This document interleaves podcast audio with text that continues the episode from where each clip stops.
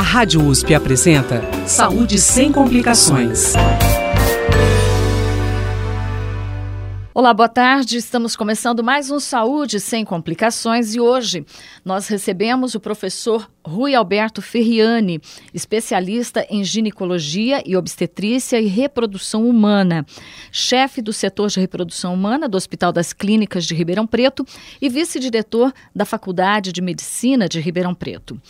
A experiência do professor Ferriani tem ênfase em endometriose, reprodução assistida, contracepção, endo, endocrinologia ginecológica, climatério, infertilidade e menopausa. Boa tarde, professor Rui, seja bem-vindo. Boa tarde, Mel. Sempre um prazer estar aqui com vocês na Rádio USP, podendo conversar um pouco com a população. O senhor pode explicar para a gente, professor, o que é a endometriose? Endometriose, garanto para você que muita mulher fala muito de endometriose, né? E às vezes nem sempre tem o, o conhecimento completo da doença, né? Ela é uma doença crônica, esse é o primeiro ponto. Quer dizer, é uma doença que é o endométrio, aquela parte do, que, do útero que descama todo mês, que é a menstruação. E esse endométrio se implanta, ele gruda em locais fora do útero. E isso caracteriza a a endometriose. Então, por exemplo, ele se implanta naquela camada que é o peritônio, que reveste toda o útero, ovários, ele pode se implantar no ovário, pode se implantar no intestino, uretra, bexiga, nos casos mais graves. Quando ele fica fora de lugar, ele também recebe o mesmo estímulo hormonal que o endométrio normal de dentro do útero recebe. Então, quando a mulher menstrua, esse endométrio fora de lugar, vamos dizer que é o que a gente chama do ectópico, ele também responde. Então ele sangra fora dentro da cavidade e por isso ele irrita e ele tem dois tipos de sintomas associados a isso, que é tanto a dor que muitas mulheres apresentam, assim como dificuldades para engravidar também a infertilidade. Professor, então o, o endométrio ele é expelido na menstruação. E neste caso, ele volta. quando ele está dentro, em, em outros órgãos, ele não é expelido. Exatamente, porque isso que você está falando, a, pela menstruação, o endométrio sai de dentro do útero e vai pela vagina e é a menstruação. Mas boa parte das mulheres tem um endométrio que durante o fluxo menstrual volta por dentro das trompas e fica no, no peritônio. Mas a maioria delas não tem a doença. 90% uhum. não vai ter a doença. 10% esse endométrio gruda. E aí, quando ele gruda, ele fica a doença propriamente dita, porque aí ele passa a responder. Certo. Então é uma doença que está ligada à menstruação, né? Certamente. Quanto mais forma. menstruar, maior a chance de ter endometriose. Mulheres que ficam sem menstruar têm menos chance de ter endometriose, porque tem menos isso que a gente chama de um fluxo retrógrado. Uhum. Quer dizer, o fluxo para trás. O fluxo normal da menstruação é sair pela vagina. O retrógrado é voltar para dentro. E, é também uma doença genética ou não? Pois é, a, a gente sabe bem da doença, tudo que acontece com ela. Mas por quê? A mulher pergunta, mas por que, que eu tenho? Por que, que ele se implantou? Qual é a causa? E a gente não tem essa resposta. Em medicina, tudo que a gente não tem muita resposta de causa passa pela imunologia e pela genética. E certamente a endometriose tem sim uma origem genética. Quer dizer, as mulheres, tem mulheres que são predispostas a desenvolver endometriose. E essa predisposição, por exemplo, a gente encontra mais endometriose em famílias, né? É, mulheres que têm irmãs, tias, mães com endometriose, então mostra uma, uma história familiar. E tem várias linhas, que inclusive é uma, um, uma das linhas de pesquisa nossa aqui em Ribeirão, a pesquisa de genes que estão associados à endometriose. Então a gente não consegue identificar um único gene mas a gente sabe que tem possivelmente vários genes. E como é genética, é por isso que eu disse que ela é uma doença crônica. Por quê? Porque a gente não cura a doença definitivamente, ela, a gente administra a doença administro os sintomas, as consequências dela, mas a origem eu não sei, então eu não combato a origem. Não Possivelmente elas. Por isso que um dos grandes problemas de toda forma de tratamento é o alto índice de recidiva, quer dizer, volta da doença, porque provavelmente a base está no organismo da mulher. E esse é um problema que afeta toda a vida menstrual, então, da, da mulher, né? A Exato. mulher está menstruando e está... É uma doença da fase reprodutiva, claramente. Começa depois da, da, da, da puberdade, né? Tem mulheres que já apresentam endometriose na adolescência. Quer dizer, é muito comum a mulher ter cólica menstrual na adolescência. Uhum. Boa parte desaparece com o tempo, mas ter uma cólica menstrual forte, persistente, que fica muito tempo, isso não é normal. Então tem muita mulher, às vezes a gente pergunta para o paciente: você tem cólica? Ah, eu tenho aquela normal, doutor. Como é que é normal? Eu fico um dia, dois dias, tomo analgésico. Isso não é normal, isso não é bo bom para a mulher. Então, ela começa nessa fase por quê? Porque ela depende dos, dos hormônios. E tende a melhorar muito depois da menopausa, que é quando os hormônios estrogênios desaparecem. Então, por isso que ela é uma doença exatamente da fase reprodutiva da, da, da, mulher. Ela afeta, agora, é uma doença que mexe muito com mulheres jovens, né? 28, 30 anos, mulheres que estão começando relacionamentos, que estão querendo ter filhos, por isso que ela tem uma repercussão muito grande na qualidade de vida da mulher. E ela é uma doença progressiva, então, professor, eu ouvi dizer que é uma doença progressiva e com, com o passar do tempo ela pode agravar, é isso? Então, esse é outro enigma. A endometriose é cheia de enigmas, né? Só para você ver, a gente tem uma sociedade mundial de endometriose, uma brasileira de endometriose, um congresso só sobre endometriose, de congresso só de uma doença, é difícil. Esse é um enigma. Tem pacientes que ela progride, tem outros pacientes que não. Tem pacientes que permanecem com a doença estável por muitos e muitos anos. Infelizmente, a gente não tem nenhuma maneira boa de prever qual paciente vai ter a piora.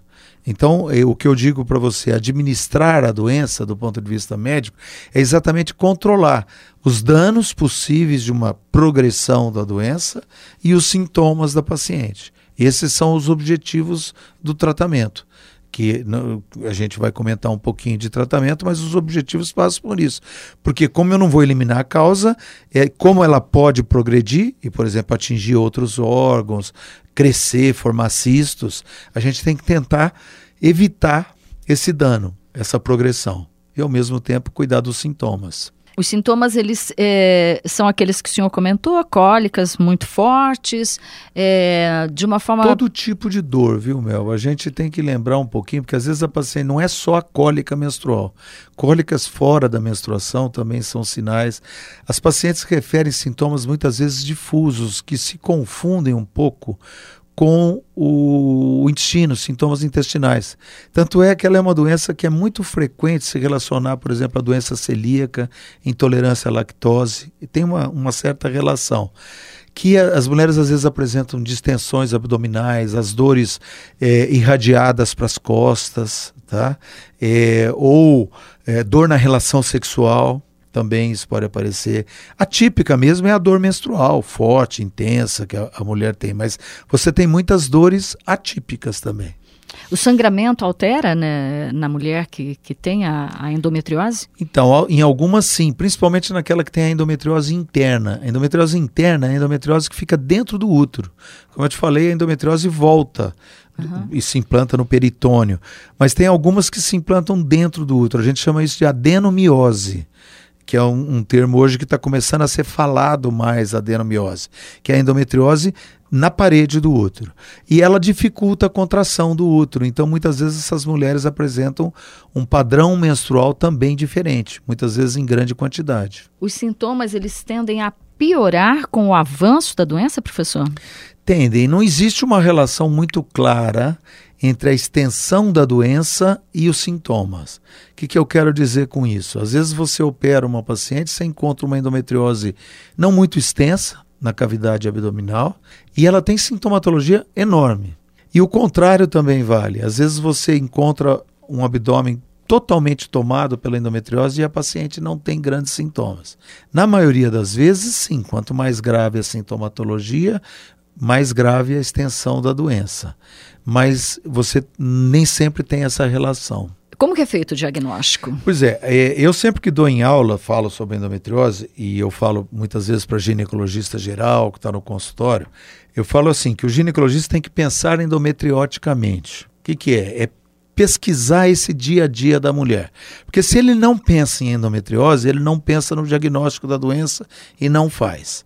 Então ele tem que vasculhar muito esse dado clínico. O diagnóstico, você suspeita muito pela clínica da paciente, que é esse tipo de história menstrual, ou a infertilidade, a, a, a dor na relação. O exame físico ajuda a suspeitar muito quando a gente toca, faz o toque vaginal, e às vezes você detecta esses nódulos da, da endometriose na parede vaginal ou até no próprio intestino. Então você sempre faz uma forte suspeita da doença. Para confirmar a doença, o diagnóstico definitivo teria que ser fazer uma videolaparoscopia, que é ir lá é uma cirurgia que é feita por pontinhos na barriga e olha dentro da cavidade. E aí você confirma a doença e pode inclusive biopsiar. Mas os exames de imagem hoje, eles nos ajudam muito a ter assim, como eu te falei, a gente tem uma forte suspeita clínica associada ao exame de imagem, a gente consegue fechar mais ou menos 90 95% dos diagnósticos. Então o exame de imagem, ele ajudou muito. O nosso sonho era ter, e sempre foi uma pesquisa, ter marcadores, por exemplo, eu colho uma coisa no sangue, um marcador, e falo: olha, ele está alto, você tem endometriose. Esse é o sonho, como existem outras doenças. Isso já foi muito pesquisado. É, hoje tem um que é muito ainda popular, que eu chamo-se CA125. É um exame de sangue que é feito em qualquer laboratório. Quando ele está alto, a gente sabe que ele está é, você tem grandes chances de ter endometriose. O problema é que ele não é um exame muito específico, então o fato dele estar tá normal não exclui a doença. E assim, e ele também pode estar alto em outras doenças, principalmente alguns outros tipos de câncer. Por isso que ele não é um marcador, isso que a gente chama em medicina, um marcador que é uma, um, um, exame que você colhe e você vai marcar aquela doença, ele não é um bom marcador, ele não é bem aceito. Sim. Então ele serve mais para controle, segmento da paciente. Então a gente não pede de rotina esse exame, como eu falei, é melhor você fazer a suspeita clínica e aliar aos exames de imagem. E aí sim os exames de imagem podem te ajudar em grande parte dos casos, principalmente na endometriose mais grave. Esses exames de imagem é, são quais, professor? Então, o exame mais frequente, que está na mão do ginecologista, é a ultrassonografia transvaginal. Uhum. É, a ultrassonografia feita de rotina, ela permite vislumbrar muita coisa, mas ela não é o melhor exame. Ela permite é, identificar cistos de ovário que, com forte suspeita de endometrioma, que é endometrioma que, que é o cisto da endometriose. Tá? Então, é, o ultrassom ajuda muito nisso aí. Ele pode ver é, algumas alterações difusas, mas ele nunca vai ser um exame definitivo. Existe um tipo de ultrassom que é um ultrassom mais, é, eu diria assim, específico. É também transvaginal, mas geralmente o ultrassonografista faz um preparo vaginal um preparo intestinal da paciente, para tirar as alças da, da jogada aí, para melhor ver. Uhum. E esse exame é um exame muito mais detalhado, é um exame que demora muito mais tempo. Então, esse é um, um exame que se chama assim, então, ultrassonografia transvaginal, igual a outra, só que é feita com o preparo no sentido de identificar a endometriose. E ele consegue identificar muito a endometriose de intestino, ele consegue delimitar bem a doença, é, é, é, vamos dizer assim, fazer um mapa da doença. O outro exame de imagem que existe é a ressonância magnética, que também é boa. Uhum. É, mas hoje a gente já tem vários trabalhos que mostram que um ultrassom bem feito, ele substitui a ressonância. Esse ultrassom que eu estou lhe dizendo, não esse, o ultrassom de rotina. Esse com preparo. Exato, com preparo. Porque a ressonância é um exame desagradável, né? um exame mais pesado para paciente, mas ela também fornece essas fortes indicações. Mas eu volto a dizer: os exames de imagem não confirmam a doença. A confirmação definitiva seria a cirurgia, mas nem sempre a gente opera. A gente pode ficar com a suspeita. Você tinha falado da história do diagnóstico, eu me lembrei agora. A gente tem alguns estudos que mostram que existe um retardo de diagnóstico da endometriose, que um retardo médio de sete anos entre o aparecimento do sintoma e algum ginecologista que acabou fechando o diagnóstico da paciente. Por que isso, professor? Provavelmente porque o ginecologista não pensou endometrioticamente. Daquele jeito que eu lhe falei. Ele não suspeitou muito da doença e às vezes falou: não, isso é normal, vamos observar. E, e a gente tem estudos mostrando que isso então atrasa o diagnóstico numa média de sete anos. De, de, aqui no Brasil, esse estudo, inclusive, é brasileiro, mostrando esse dado. Por isso que a gente sempre tem que pensar na doença com esses sintomas muito difusos assim. E o quanto esse retardo é ruim para paciente, professor? É, essa é uma dúvida mesmo, porque a mulher fala, porque ele é ruim principalmente para a qualidade de vida, porque se você não pensa na endometriose, você muitas vezes não faz o melhor tratamento para ela e com isso ela tem uma qualidade de vida ruim. Como ele disse, hoje a gente se preocupa muito com a qualidade de vida da, do, da paciente com endometriose. Por quê? Porque ela é uma doença crônica, pega pacientes jovens e afeta a sua o seu emocional, o seu, sua autoestima, sua conjugalidade, afeta um montão de coisa na, na sua. Você imagina uma paciente jovem que vai ter relação e tem dor, que fica incapacitada deixando de trabalhar por uma forte cólica menstrual. Ela se sente mal às vezes no ambiente de estudo, no ambiente de trabalho, se sente mal às vezes com o marido. Ela fica. Então a gente tem que ter, tomar muito cuidado e pensar muito e oferecer à paciente as melhores maneiras possíveis dela melhorar também a sua qualidade de vida. O senhor está falando dessa forma, quer dizer, a endometriose, lógico, né, altera o humor da pessoa, né? Isso pode também, a endometriose, ela pode afetar a pessoa emocionalmente? Muito. É, e a gente vê, eu, eu, eu digo assim, toda paciente com endometriose que eu atendo, eu sempre pergunto se ela faz algum tipo de terapia ou eu recomendo. Para quê? Para que ela tenha um profissional treinado onde ela pode colocar suas angústias. É uma doença que tem um forte componente emocional. A gente é, não sabe assim eh, se ele é causa ou se ele é efeito da doença. Mas o fato, como eu disse, uma paciente está sujeita na su, no auge da sua vida a uns sintomas tão chatos como esse, acaba afetando sim a sua qualidade, o seu emocional. Elas têm quadros depressivos mais associados a pacientes com endometriose, é, inadequações é, emocionais importantes. Então, a gente tem que olhar. A paciente com endometriose não é um órgão com doença, é uma paciente olhando o todo da paciente. E quando eu uhum. falo todo, eu sempre me preocupo em ver como que está a sua qualidade de vida. Como que ela está é, cuidando de si do seu emocional, do seu físico, se ela está fazendo atividade física, se ela está fazendo algo que lhe dê prazer, porque senão ela fica sempre voltada muito para a doença, porque como é uma doença presente na vida da mulher, nas que são graves. Agora, vale a ressalva também, eu sei que tem muitas ouvintes aqui que sempre ficam imaginando o pior para elas. Uhum. Não, nem sempre é assim, né? Tem casos mais graves e casos menos graves. Isso que eu estou aqui pintando um quadro são em casos mais graves, mas tem muita mulher que convive muito bem com endometriose e não tem nada tão intenso dessa maneira.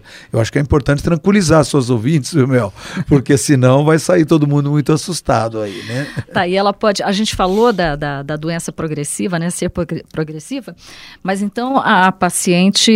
Existem diferenças aí? Uma paciente ela pode ter uma endometriose leve, digamos, né? Por toda a vida. Pode. Pode. Pode. E geralmente depois da menopausa isso, isso ela acaba esquecendo. É raríssimo a gente ter o sintoma muito forte depois da menopausa. Até existe, mas é raro. Então esse é um, é um ponto importante. Agora, a variação entre paciente e paciente é muito grande. Tem pacientes que têm comportamentos da doença completamente diferentes. Por isso que tem que ser bem individualizada a escolha do tratamento, a abordagem para o paciente. A gente falou desse, dessa ultrassonografia, né, com preparo intestinal, né, que é apropriada, que pode detectar a endometriose, né? A gente sabe que a ressonância magnética, né, que é um outro exame, normalmente ele não é autorizado pelas, pelos convênios médicos, né? E essa ultrassonografia, ela é de fácil acesso? Então, você tocou num problema muito importante, que eu, como presidente da Sociedade Brasileira de Endometriose, aí, que eu fui durante três anos, lutei muito. Nós temos uma dificuldade muito grande de acesso. Quando eu digo acesso, é recursos em geral. Uhum. Na rede pública existem poucos centros públicos e na rede privada os convênios não cobrem tanto esses exames mais sofisticados como os tratamentos mais sofisticados. Então, como eu lhe disse, o que, que o convênio cobre? É, por exemplo, no ultrassom, ou ele cobra o ultrassom normal, que é um exame muito mais rápido. Quando você pede para um profissional especializado porque de ultrassom fazer esse exame, ele demora uma hora, uma hora e meia para esse exame. Ele não pode também, eu estou olhando o lado do profissional, receber o mesmo valor pelo convênio por um exame desse do exame que ele faz de rotina. Então, obviamente, o convênio teria que pagar para esse profissional um valor maior e eles não pagam. Isso Sim. aí. Assim como dificultam ao máximo a ressonância. É, por outro lado, eu também vejo, eu, eu gosto de ver todos os lados. Eu vejo o lado do convênio. O convênio tem uma despesa. Também, muitas vezes, os nossos colegas médicos pedem muitos exames desnecessariamente. E aí o convênio tem que arcar com isso. Então, o que, que eles fazem? Eles fazem algumas triagens desse tipo, para ver se realmente tem indicação do exame. Eu acho que esse seria. Se o médico tivesse bastante consciência, ele só ia pedir o exame na hora que fosse necessário. Que no HC a gente tem bem essa política. Agora, às vezes nas clínicas nem sempre se tem. A paciente pressiona, o médico fala, não, eu peço. Aí o convênio vai fazer um excesso de exames. Então, o que, que é o ideal? Que se faça o exame necessário e o profissional receba bem por aquele exame que ele vai fazer bem feito. Uhum. Então, esse exame de ultrassom, por exemplo, não é coberto também. Exatamente por essa razão. Assim como a ressonância, eles vão dificultar um pouco, porque eles vão querer ver se realmente é necessário, se vai mudar alguma coisa no tratamento da paciente. Mas o acesso, de qualquer maneira, então, não é fácil. Por isso que eu te falei que tem muito retardo de diagnóstico. Os diagnósticos não são bem feitos. E o profissional tem que estar. Tá, o profissional de imagem, tanto o, o radiologista como o ultrassonografista, também precisa estar bem treinados. Assim como o ginecologista tem que estar, eles também treinados em pensar em endometriose. Ela, por isso que eu falo que ela é uma doença manhosa, ela é uma doença bem característica. Então, quando você tem equipes bem treinadas, tanto na diagnóstico, na imagem e no tratamento, esse é o ideal, porque aí a conduta é muito mais adequada. Tá, como a gente falou então é, é, de, de tratamento aí, eu sei que a Giovana Grepp, que é a nossa estagiária de jornalismo aqui para o Saúde Sem Complicações, eu sei que ela traz dúvidas de, de ouvintes, né? Bom, professor, eu acho que a maior dúvida é sobre o tratamento, né? Quais são os tratamentos disponíveis para as pacientes com endometriose? Então, Giovana, essa é a, é a, dúvida de todas as mulheres, né? É, como eu falei, nós vamos tratar sintomas. Então, basicamente, eu tenho que ver o que está incomodando aquela paciente. É a dor? É a infertilidade? São ambos os problemas? É isso, muitas vezes eu dialogo com a paciente perguntando isso. O que você acha prioritário na sua vida agora? Tratar uma coisa ou outra? Eu já tive paciente falar, doutor, ó, eu queria muito engravidar, mas agora eu quero resolver o meu problema da dor gravidez fica para um problema futuro. E outras falam: não, a dor é suportável, eu vou bem e eu quero engravidar. Então, a gente sabe que o tratamento cirúrgico é uma opção muito interessante, muito importante. Primeiro, que ele vai confirmar o diagnóstico e ele tem alguns efeitos bons. Por exemplo, ele melhora a dor das pacientes. Tá, muito. Ele pode melhorar a fertilidade das pacientes, mas quais por outro lado, ele é um tratamento cirúrgico é, que muitas vezes é uma cirurgia complexa. Então você imagine fazer uma cirurgia dessas que pega, por exemplo, intestino numa paciente de 30 anos de idade, tem um índice de complicações que não é tão baixo. E é muito dependente da experiência do grupo que opera. Geralmente entra, por exemplo, proctologista com ginecologista na cirurgia. É, portanto, assim, uma cirurgia mais complexa. Então, a gente, o que, que é o ideal? Que a paciente pode, a opção da cirurgia é uma boa opção, mas a gente individualiza muito para ver se ela tem vantagens ou desvantagens de operar em função dos riscos. Porque eu tenho os tratamentos clínicos. O tratamento clínico, por exemplo, para dor, é evitar a ação do estrogênio. Esse e, e, funciona muito bem. Então tem paciente que fala, em vez de operar, eu prefiro fazer um tratamento clínico e deixar a cirurgia se não resolver o tratamento clínico. Então a gente usa muito o tratamento clínico, que é medicações que impedem a ação do estrogênio. E geralmente quem impede a ação, a gente tem duas maneiras. Ou impede a produção do estrogênio, e a gente tem injeções mensais que fazem isso, que aí a mulher entra num, num quadro assim de que os seus ovários param de produzir hormônios, ou então a gente antagoniza a ação do hormônio, do, do estrogênio, com progesterona. Então nós temos vários, eh, não é a progesterona natural, mas são progestogênios, que é uma progesterona sintética. E aí a mulher pode usar por longos períodos. Nós temos inúmeros remédios. Inclusive a própria pílula anticoncepcional faz isso. É muito frequente as mulheres, quando estão tomando pílula, elas tinham muitas cólicas e melhoram da Aham. cólica. Isso é muito frequente por conta dessa ação, porque deixa de ter aquele endométrio descamando. Então, esses tratamentos clínicos funcionam muito para dor. Eles não funcionam para infertilidade. Por quê? Porque se eu dou uma pílula, a mulher não vai engravidar. Ele melhora a dor, mas não engravida. Então, muitas vezes, para infertilidade, a gente tem que fazer a reprodução assistida. E boa parte dessas pacientes acaba na fertilização in vitro. E aí, outra vez, eu volto ao acesso. Fertilização in vitro é de muito. o no, Brasil, nós temos uma dificuldade. Os convênios não pagam, a rede pública, o SUS não paga. Cé, Nós fazemos no HC com dotação orçamentária direta do HC, mas não é uma tabela SUS. E nós temos muito poucos centros públicos no Brasil a fertilização in vitro. Nós temos, dos ciclos que são feitos no Brasil, nós temos 90% a 95% que são privados. E é um custo altíssimo. Muitas mulheres deixam de ser tratadas por conta disso. No Brasil, a gente ainda tem um grande problema de acesso também ao tratamento. Professor, e o bebê da, da paciente com endometriose? No caso de uma, de uma fertilização in vitro, é, ele corre algum risco? De... É, essa é uma pergunta que elas fazem sempre. Se a, se a gestação, primeiro, né? Às vezes elas perguntam, e a minha gravidez? Ela vai ser uma gravidez normal? Sim, na maioria das vezes é, não tem grandes problemas. E sobre as crianças nascidas, a gravidez, aliás, é muito bom para tratar a endometriose. Porque a endometriose fica quietinha durante a gravidez e melhora muito dos sintomas. Tem muita mulher que tem dor e depois melhora, depois que engravida. Isso é, isso é bom. E quanto às crianças também. É tranquilo, não tem muitas dificuldades, não. O professor, é, o risco de aborto é grande para essas mulheres? Não é grande, não. É, é bem menor. É bem menor. Já se supôs que elas abortavam mais. Hoje a gente acha assim, é ligeiramente maior do que uma mulher que engravida sem endometriose. Mas não é nada preocupante. A gente nem se preocupa com isso, não.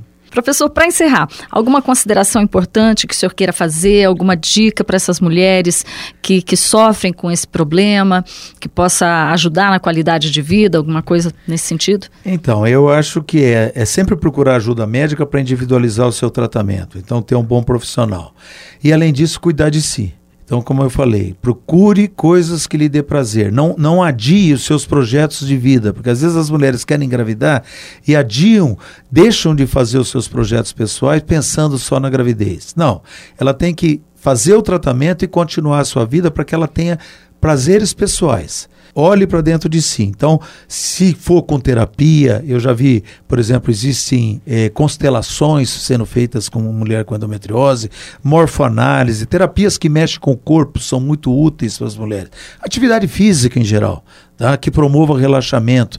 Cuidem disso, cuidem desse lado do corpo. Para quê? Para que a mente acompanhe isso aí também. Eu acho que a gente tem que olhar a mulher como um todo, mente e corpo, cuidando de si e como portadora de uma doença crônica, porque não vai ter um milagre que falou a doença acabou. Ela vai conviver com a doença. E quanto melhor ela puder conviver com a doença, ela vai ter, ela pode ter perfeitamente uma, uma vida normal. Agora, eu já vi muitas mulheres se entregando para a doença, deixando de, de, de se cuidar nesse sentido. E aí entra um círculo vicioso de, de, de autodepreciação, né? Isso não é legal. Conversei aqui com o professor Rui Ferriani, ele é especialista em ginecologia, obstetrícia e reprodução humana, é chefe do setor de reprodução humana do Hospital das Clínicas de Ribeirão Preto e vice-diretor da Faculdade de Medicina de Ribeirão Preto. É, o professor tem um trabalho muito bacana, com ênfase em endometriose, reprodução assistida, contracepção, endocrinologia ginecológica, climatério, infertilidade e menopausa. Quer dizer, a gente tem muita coisa para conversar, né, professor? Bastante. Né? Então, Professor. boa tarde a você, os seus ouvintes todos aí e a Giovana também. Muito obrigada. Eu agradeço também a participação da Giovana Grepp.